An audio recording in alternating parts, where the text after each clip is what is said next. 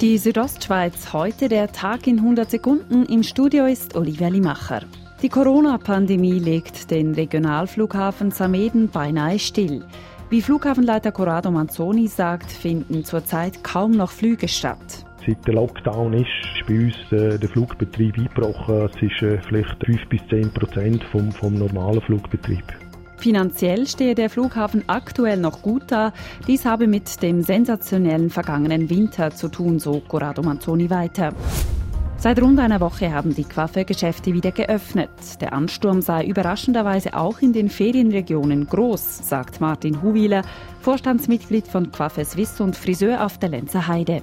Für uns in der Saisonort ist die Zwischensaison natürlich im Moment im Gange. Das hat jetzt für uns geheißen, dass wir eigentlich mehr Umsatz gemacht haben in den ersten sechs Tagen, als normalerweise im Mai der Fall ist. Die große Nachfrage lege sich aber bestimmt nach spätestens ein paar Wochen wieder.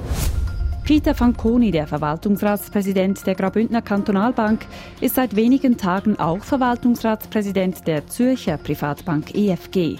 Vor der Wahl gab es vereinzelt Kritik. Die beiden Mandate bei Banken könnten zu Interessenskonflikten führen. Peter Fanconi sagt dazu, ich sehe dort kein Problem. Ich bin operativ nicht involviert, bei beiden Banken nicht. Zudem hätten die Banken unterschiedliche Kundschaft. Nach dem Nationalrat hat heute auch der Ständerat die gesamthaft 57 Milliarden Corona-Notkredite genehmigt.